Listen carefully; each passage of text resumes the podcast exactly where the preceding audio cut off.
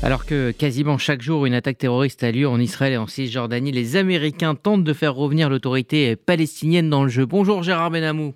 Bonjour Rudy, bonjour à tous. Vous êtes notre correspondant permanent en Israël. Les États-Unis travaillent en collaboration avec Israël et l'autorité euh, palestinienne pour rechercher euh, des mesures de désescalade. Oui, en effet. Pour Mathieu Miller, porte-parole du département d'État, les États-Unis travaillent effectivement en étroite collaboration avec Israël et l'autorité palestinienne pour rechercher des mesures de désescalade, soulignant nous espérons organiser le prochain sommet du Negev au niveau ministériel dans un avenir très proche, avec l'intention de promouvoir les liens entre les pays qui entretiennent de longues relations avec Israël et les pays plus récents c'est une opportunité d'amener davantage de pays dans le cercle de la paix, même si cela ne remplace pas les progrès dans les relations entre Israël et les Palestiniens.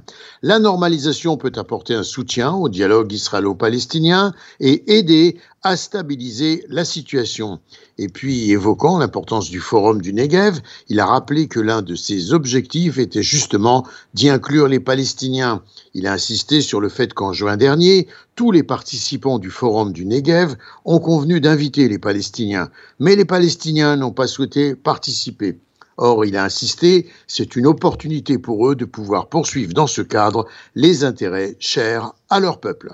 Hier en Cisjordanie, euh, des centaines de Palestiniens ont participé aux funérailles d'un garçon de 3 ans décédé après avoir été accidentellement touché par une balle de l'armée israélienne.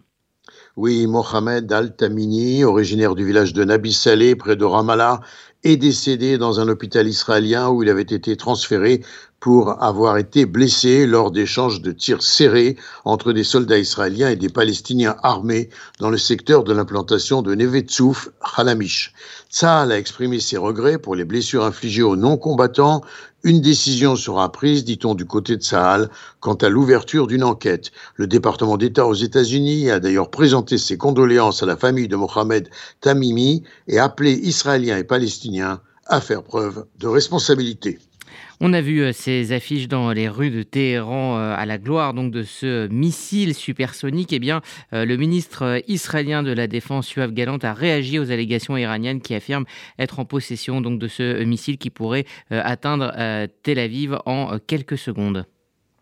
En effet, pour euh, Yoav Galant, pas de panique à tout développement de ce type. Nous avons une réponse supérieure, a répondu euh, Yoav Galant, le ministre israélien de la Défense, précisant que ce soit sur terre, dans les airs ou encore dans les sphères maritimes, avec des moyens défensifs et offensifs.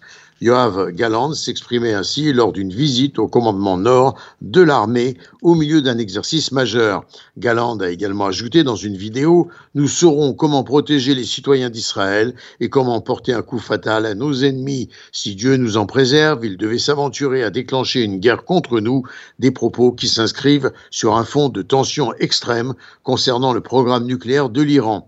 Téhéran s'était enorgueilli dans la journée de mardi d'avoir créé un missile hypersonique capable de se déplacer à une vitesse 15 fois supérieure à celle du son, les autorités iraniennes n'ont pas toutefois diffusé d'images montrant le lancement réussi du nouveau missile baptisé Fatar, conquérant en farci.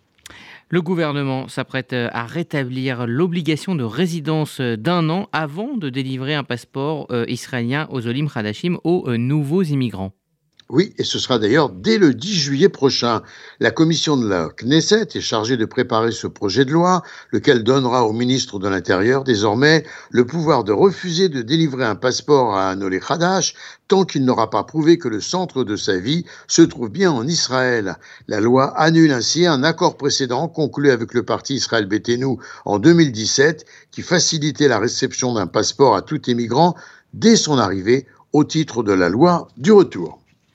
Et puis on va parler d'énergie renouvelable avec euh, le Conseil national pour la planification et la construction qui a approuvé une proposition qui accorde 4000 hectares de terre dans les espaces ouverts pour des installations photovoltaïques.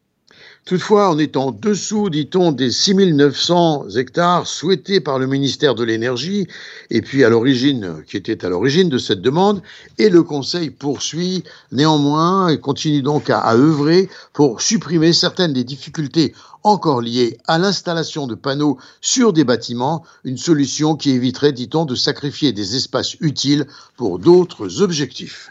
Gérard Benamou en direct de Tel Aviv pour RCJ.